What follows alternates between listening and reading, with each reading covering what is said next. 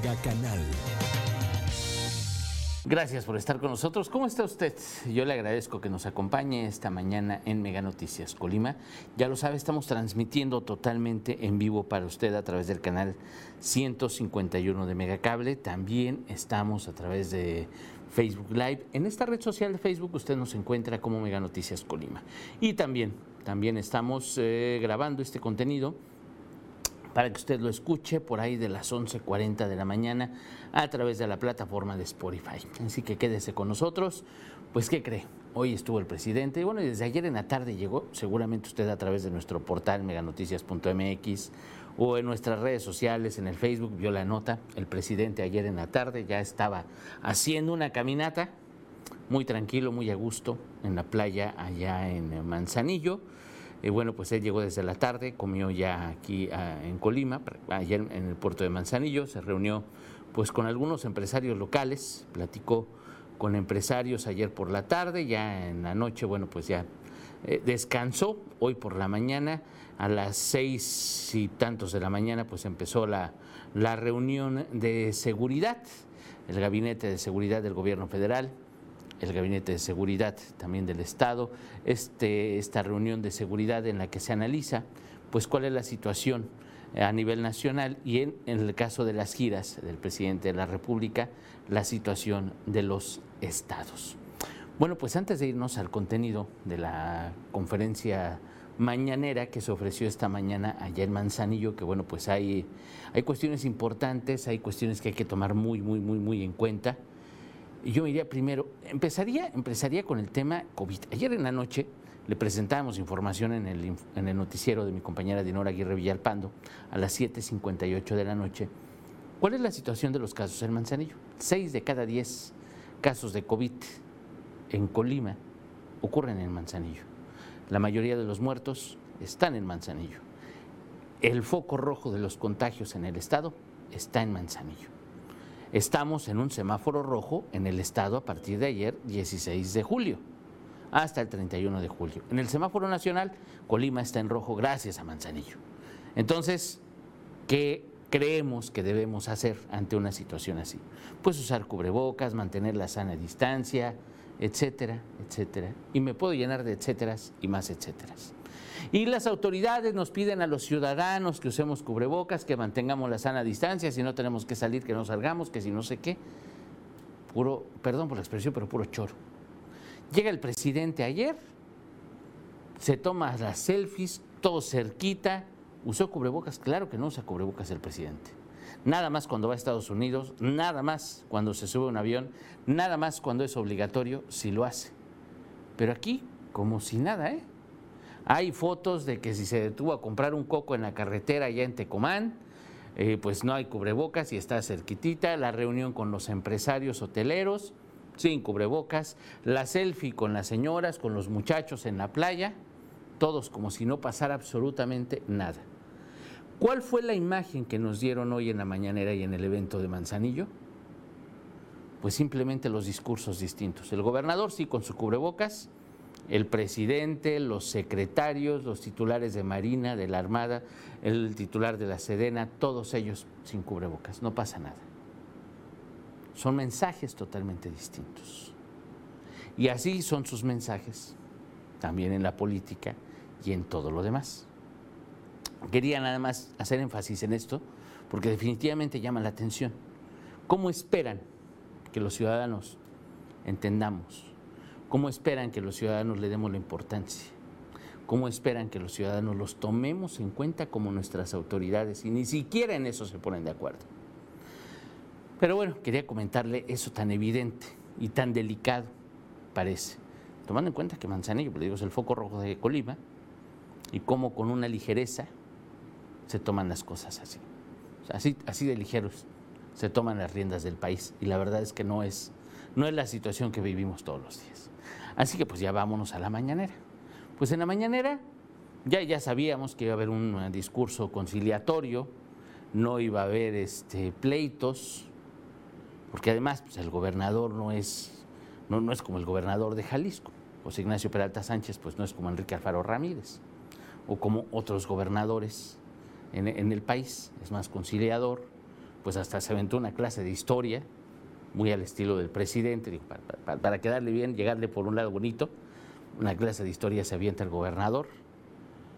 Puntos importantes en la mañanera, el tema de los, de los puertos, de las aduanas, eso lo vamos a revisar con lupa, fíjese nada más. Porque bueno, pues ya informaba, informaba incluso Horacio Duarte eh, Olivares, administrador general de aduanas, bueno, la cantidad de dinero que ingresa a través de las aduanas. Son, estamos hablando de 900 mil millones de pesos al año al país, imagínense nada más, 900 mil millones de pesos ingresan. Además, la mayoría de los impuestos eh, del, IVA que capta el Servicio de Administración Tributaria, el SAT, en el país es de, impuestos por aduanas, es el IVA, de ahí llega también. Entonces, pues realmente la operación de los puertos es muy, muy importante, la operación económica. Básicamente sí sostiene al país. Ese es un punto. ¿Cuál es el otro punto? Pues el tráfico de drogas. De ese tráfico de drogas que ya le hemos hablado infinidad de ocasiones, que sea antes, eso sí debemos reconocerlo, antes de esta administración, antes de la llegada de Andrés Manuel López Obrador y esta cuarta transformación, eh, Manzanillo, el puerto de Manzanillo, pues sí, sabemos que es la joya de la corona del narcotráfico en el occidente. ¿Por qué? Porque por ahí ingresan las metanfetaminas, drogas sintéticas, el fentanilo, el famosísimo fentanilo. ¿Qué es el fentanilo? Pues el fentanilo es una droga sintética 50 veces más potente que la heroína, imagínense nada más. Una droga que ha generado muchísimas muertes en Estados Unidos, aquí en México también ha provocado muertes, pero bueno, pues una droga que cuesta un kilo, imagínense nada más, un kilo de esta droga de fentanilo puede costar millón y medio de dólares. Ese es el costo. Y pues imagínense un kilo en, en donde lo ocultamos, en cualquier lugar. Entonces imagínense la cantidad de este tipo de drogas que ingresa desde China, desde países asiáticos, llega a México el fentanilo, ingresa desde el puerto de, cualquiera del Pacífico, hasta Lázaro Cárdenas, cualquiera del Pacífico. Entonces, un kilo de fentanilo equivale a un millón y medio de dólares. Para que usted se dé una idea, imagínese nada más. Entonces, obviamente, eso es nada más tomando en cuenta el fentanilo. Hay que tomar en cuenta también las otras drogas sintéticas, los precursores, precursores químicos para elaborar otro tipo de drogas que se producen aquí en México y que de aquí se van a Estados Unidos. O de aquí se van a otros lados también. También de aquí de México sale a través de muchos puertos cocaína y salen diferentes drogas, hasta marihuana sale para otros lados. Entonces, la operación del puerto de Manzanillo ha sido importantísima. Siempre se ha sabido, siempre se ha mencionado, siempre se ha dicho, eh, pues gobernadores en turno, alcaldes, funcionarios federales dicen que sí, que están en revisión, reconocen que algo pasa, etcétera, etcétera, pero siempre le habían dado la vuelta. Desde el año pasado, desde el año pasado, la cuarta transformación, el presidente de la República, los funcionarios del gobierno federal ponen el dedo y dicen, sí, efectivamente, la corrupción en el puerto de Manzanillo es impresionante, la entrada de fentanilo, estos datos que yo le acabo de presentar sobre el costo, de dónde viene, etcétera, pues todo eso es del gobierno federal, no se me ocurrió a mí. Incluso pues hablan de redes completas de, de tráfico de drogas, de prestanombres que tienen diferentes negocios hasta para lavar dinero, hasta para enviar dinero a través del puerto de Manzanillo. A través del puerto de Manzanillo, lo mencionaban hoy en la mañana, ingresa contrabando, todo lo que es ilegal llega también por Manzanillo. Realmente, pues la cantidad de contenedores que llegan es impresionante, la cantidad de mercancías que se mueven, pues es impresionante. Lo decían hoy en la mañana, es el principal puerto del país y uno de los tres principales puertos de Latinoamérica. Así es como está el comercio en Manzanillo. Entonces, precisamente con esto, viendo la situación, desde el año pasado, eh, nada más para terminar con esto, desde el año pasado que lo da a conocer la cuarta transformación, nos ha quedado claro que por lo único que tenemos son discursos. Digo, el plan que anunciaron hoy, la estrategia que se anuncia hoy, pues no tiene fecha, no dijeron cuándo empieza. ¿eh? Nada más dijeron que bueno, pues los puertos del país van a quedar a cargo de la Marina, van a quedar a cargo de la Sedena, la operación y toda la administración y la seguridad, obviamente. Entonces, no han dicho cuándo. Pero ya tenemos un año escuchando el mismo discurso. Ojo, vamos a ver qué es lo que cambia. Ese fue básicamente el anuncio y el motivo de la visita a Manzanillo, la visita a Colima, por parte del presidente de la República y sus funcionarios. Básicamente ese fue el motivo. Ya el evento en la, en la aduana del puerto interior, pues fue básicamente ratificar, ratificar el tema de los puertos, ratificar cuál es el, operativo que se pretende, cuál es el plan que se tiene para todos los puertos y aduanas del país. Y bueno, pues de paso, mencionar que aquí en Colima el puerto de Manzanillo va a quedar a cargo de la Secretaría de Marina Armada de México. Se pretende con esto mejorar la seguridad, se pretende con esto incluso incrementar, incrementar este, el comercio internacional. Pues se pretende con esto pues darle honestidad a la administración y operación del puerto y bueno, pues que las cosas cambien y mejoren. Vamos a ver si es cierto. Tenemos años escuchando el mismo discurso. Tenemos años, años, años escuchando esta situación. Vamos a ver realmente qué cambia al interior de los puertos, qué cambia al interior de las aduanas, qué cambia en la recaudación, qué cambia en todo lo demás. Porque ahora, si van a administrar esto, pues también tienen que hacerse cargo de muchas cosas, ¿no? Los contenedores, eh, que si el tráfico de los trailers, de los camiones de carga hay muchas cosas que envuelven, obviamente, al puerto de Manzanillo que son importantísimas para la sociedad. Vamos a ver también qué cambia al respecto. Y pues básicamente eso fue el tema de la mañanera. Además de que obviamente, pues como todos los estados de la República que visita el presidente, que visita el presidente, bueno, pues se hace un análisis de la seguridad en el que, bueno, pues hoy nos dio mucho gusto escuchar que todos los delitos van a la baja, todos entonces no entiendo cómo es que seguimos siendo el primer lugar nacional en homicidios dolosos por cada 100.000 habitantes. Seguimos siendo, Colima sigue siendo el primer lugar nacional en homicidios dolosos de mujeres. Colima sigue siendo el primer lugar nacional en feminicidios. Colima es uno de los estados con más violencia familiar en el país. Colima es el segundo lugar en fosas clandestinas, también a nivel nacional.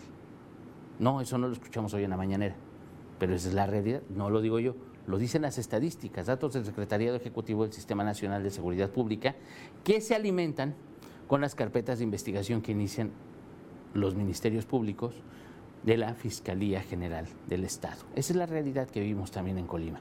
Un dato importante, un punto importante que mencionaron las autoridades y en este análisis de seguridad y que le digo que pues, sí hay que verlo con, con lupa, fue que hacen falta policías en Colima. No es nuevo, ojo, no es nuevo este discurso, no es nuevo este señalamiento. Ya el mismo gobernador lo había reconocido el año pasado, el antepasado, creo que lo ha reconocido cuando se le ha preguntado. Él reconoce que hacen falta policías. La pregunta es, bueno, ¿y por qué no, no, no, no se puede completar la planilla? ¿Por qué no se pueden completar los policías que hacen falta en Colima, municipales y estatales? ¿eh? Realmente hay una carencia importante en elementos de seguridad para el Estado, para los municipios, y pues se nota en las calles. Lo vimos desde que empezó la pandemia, imagínense, le voy a dar un ejemplo muy, muy claro aquí en Colima. Antes de la pandemia, en enero, fue inaugurado, usted recordará, se lo informamos aquí en Mega Noticias, el operativo Costera. Un operativo que, bueno, pues eh, llevaría seguridad a la entidad. El operativo Costera es un operativo del gobierno del Estado, coordinado con autoridades federales, la Guardia Nacional, policías municipales, el Estado, bueno, pues todas las corporaciones municipales, estatales y federales se coordinarían, se coordinarían para hacer operativos muy específicos con el objetivo de reducir la violencia y los índices delictivos en la costa del Estado. ¿Por qué en la costa? ¿Por qué especialmente en la costa? Porque en la costa es donde están las fosas clandestinas. Porque en los municipios de la costa es donde se registra hasta el 70% de los homicidios de todo el estado. Manzanillo es el municipio con más homicidios dolosos del estado. y entre Tecomán y Armería, pues están los, el otro, se divide en un 10 y un 15%, y nos hacen prácticamente el 70% de los homicidios ocurren en municipios de la costa. Tecomán, que colinda con eh, Michoacán, Manzanillo, que colinda con Jalisco, y que bueno, que son parte de este corredor del tráfico de drogas. Precisamente, esa es la situación. Y el puerto de Manzanillo, que bueno, pues ya se lo hemos dicho a ustedes, la joya de la corona. Entonces, en enero, pues autoridades se conjuntan, autoridades se ponen de acuerdo, se dan cuenta que en la costa de Colima pues es eh, una zona donde ocurren precisamente los, eh, los donde ocurren los más altos eh, los índices delictivos, pues son en esta zona, es donde la incidencia delictiva es más delicada, más grave, más alta, y bueno, pues deciden hacer estos, un operativo que se llama operativo costera, con el, el objetivo de reducir la violencia, de reducir los índices delictivos. E incluso hacen una inauguración el arranque de este operativo lo hacen simultáneo en Manzanillo, en Tecomán y en Armería. Hacen eh, un arranque simultáneo de los operativos, todos uniformados, todo en grande. Eso es a finales de enero.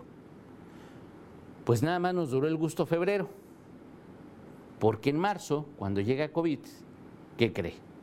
Pues ya no volvieron nadie a mencionar el famosísimo operativo Costera, se acabó se acabaron los comunicados, se acabaron los operativos. ¿La delincuencia bajó durante el mes que duró el operativo? No, no bajó. ¿Los homicidios disminuyeron durante ese mes? No. ¿Tantito? No. ¿El hallazgo de fosas? Nada. No cambió absolutamente nada.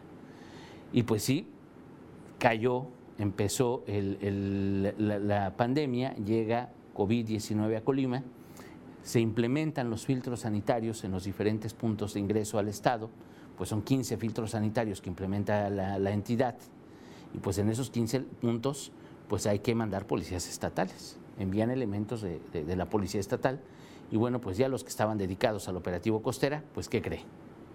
Ahí quedaron.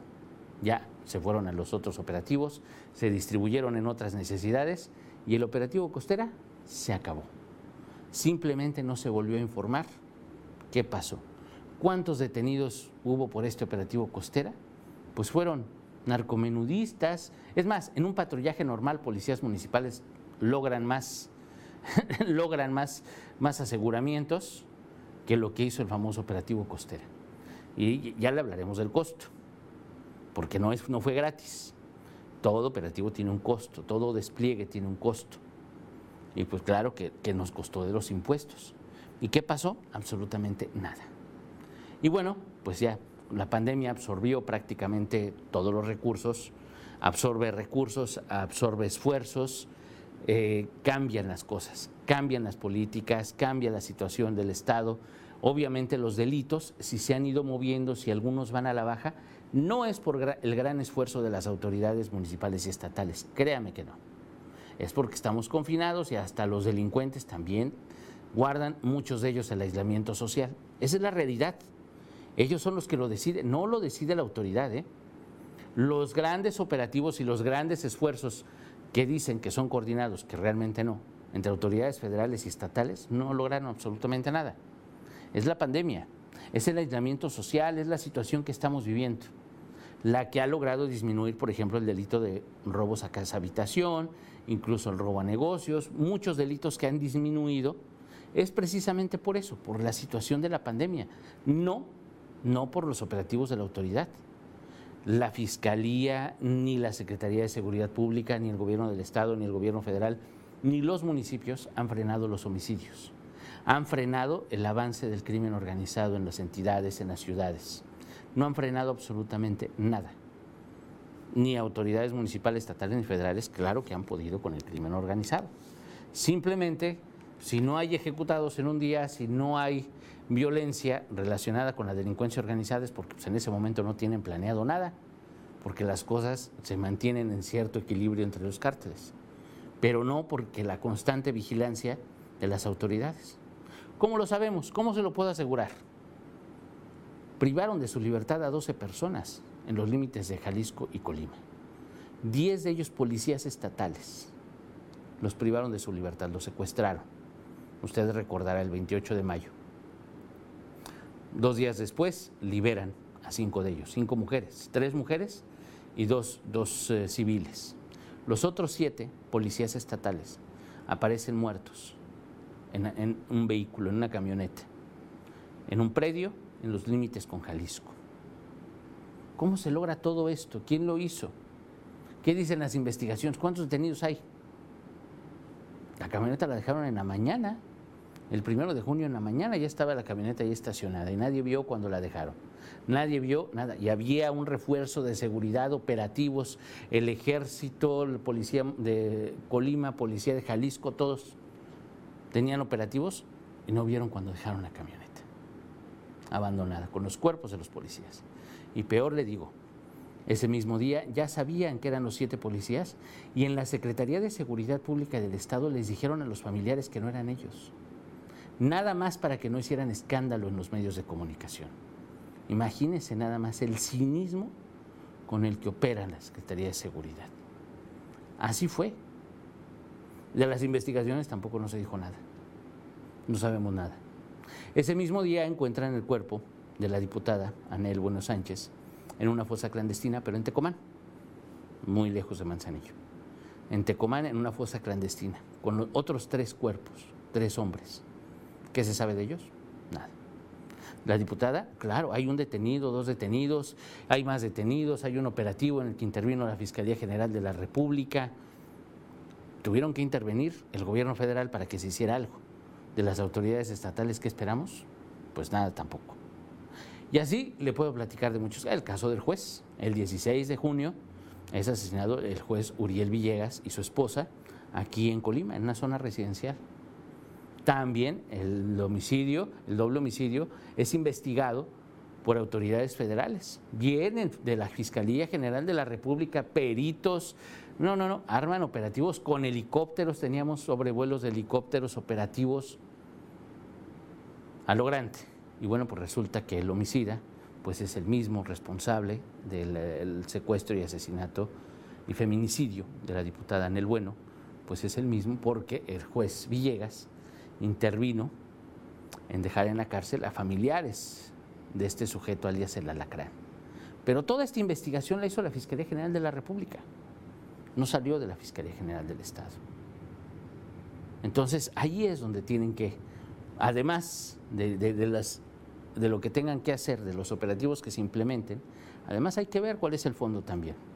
Además hay que ver cómo van a incrementar los policías, cómo van a mejorar las investigaciones, la transparencia de las autoridades hacia la ciudadanía, los resultados de las investigaciones. No es nada más investigar y detener a los responsables de los asesinatos mediáticos o más escandalosos o de personas importantes. Lo hemos señalado aquí en Mega Noticias. Pareciera que hay ciudadanos VIP y, el resto de la población.